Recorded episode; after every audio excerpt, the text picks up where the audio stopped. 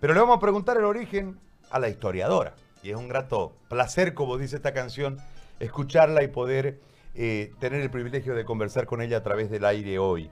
Está Paula Peña en, la línea y le agradezco muchísimo. Paula, ¿cómo le va? Gusto de saludarla, muy buen día, espero que esté muy bien. Este, y, le, consulto sobre el tema del taquirari. ¿De dónde viene el taquirari? ¿Cuál es la influencia musical y cómo se, se transforma en, en taquirari? ¿De dónde viene este origen musical? Buen día, Gary. Un gusto estar con usted en su programa, con tanta audiencia. Qué bien que estén trabajando sobre nuestra música, ¿no? Porque a veces muchos eh, están diciendo que la perdemos, pero yo creo que todos los cruceños y los cambas en general tenemos la música muy adentro, ¿no? Porque la música llega donde las palabras no llegan. Usted me hace una pregunta que ha traído muchísimo debate. Yo tengo que decir, José Gary, que yo soy historiadora y que mis conocimientos son como historiadora. Después le sugeriría también entrevistar a expertos musicólogos que han trabajado el tema del taquirari. Bueno, eh, hay dos versiones grandes, ¿no? Por un lado eh, está la versión de don Roger Becerra y la gente del Beni que dice que surgen mojos, ¿no? No sé si alguna vez ha escuchado esa canción, esa canción que dice Taquirari, que naciste en la selva, un, una, una canción, un, un taquirari muy lindo, eh, este, ta, que naciste en la selva, eh, y hace referencia a mojos. Pero por otro lado, tenemos también los estudios de, Jorge, de Molina, de Arturo Molina, que él es un musicólogo, dirige el Museo Etnofolclórico del municipio de Santa Cruz de la Sierra, uno que está en Alvilla.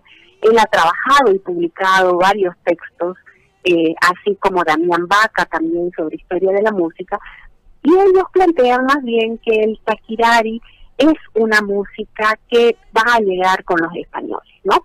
A diferencia, por ejemplo, de la chovena, que ellos plantean que sí, es una música nativa. La chovena surge en chiquito y sí eh, tiene origen en los pueblos indígenas. El taquirari plantean ellos que es un, una música que fueron traídas por los españoles el uso de la guitarra por algunos de los ritmos, ¿no? Y que evidentemente también se mezcló con algunas músicas eh, o algunas formas musicales nativas, ¿no? Porque tenemos que entender que lo que nosotros eh, consideramos como estéticamente lindo no necesariamente es la misma estética de la música que tenían las poblaciones nativas que vivían en este en esta parte de Bolivia, ¿no? Entonces hay un debate, es nativa de mojos como plantean algunos, es una música traída por los españoles, pero independientemente de lo que sea José Gari, los cruceños llevamos más de 450 años viviendo en este territorio y hemos sido capaces de crear nuestra propia música, ¿no? Entonces, el taquirari me parece que es un símbolo, al igual que la chovena, al igual que los carnavales, que también podríamos ver otra historia, pero el taquirari en sí creo que hasta su nombre mismo eh, representa, digamos, esa cultura cruceña que al fin de cuentas es una cultura mestiza, una cultura que eh, se origina en los pueblos indígenas que vivían en ese territorio y por otro lado eh, los españoles que llegaron a lo largo de todo esos siglos y las otras comunidades que fueron llegando y nos fueron trayendo elementos de nuestra música, ¿no? Pensemos en las bandas de Mateo Flores de fines del siglo XIX, que también le van a dar este otra intensidad a nuestra música. Y si usted ha escuchado los taquirares interpretados por la Orquesta Sinfónica, por la Filarmónica, ¿no? Eh, evidentemente muestran una calidad de impresionante, ¿no? Porque mucha gente, yo he tenido muchos debates con gente que dice, ustedes los cruceños tienen una música muy básica, una música de poco ritmo. Claro, si usted solo tocaba un taquirari con una guitarra, seguramente podía parecer una música básica, pero escuchar nuestros taquiraris como los está produciendo el municipio de Santa Cruz de la Sierra, sin, eh, dándole tributo a todos estos músicos, eh, es otra cosa, ¿no? Es un disfrute más pleno de escuchar una música nuestra, no solo tocada con una tambora, con una guitarra, sino con instrumentos propios, ¿no? De, de, una música mucho más, que logra mejores sonidos.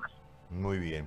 Eh, Paula, yo le agradezco como siempre por la ilustración y por eh, encendernos la luz para buscar este, este tema. Yo le agradezco muchísimo, como siempre, le deseo que esté bien y hay que cuidarse. Un abrazo.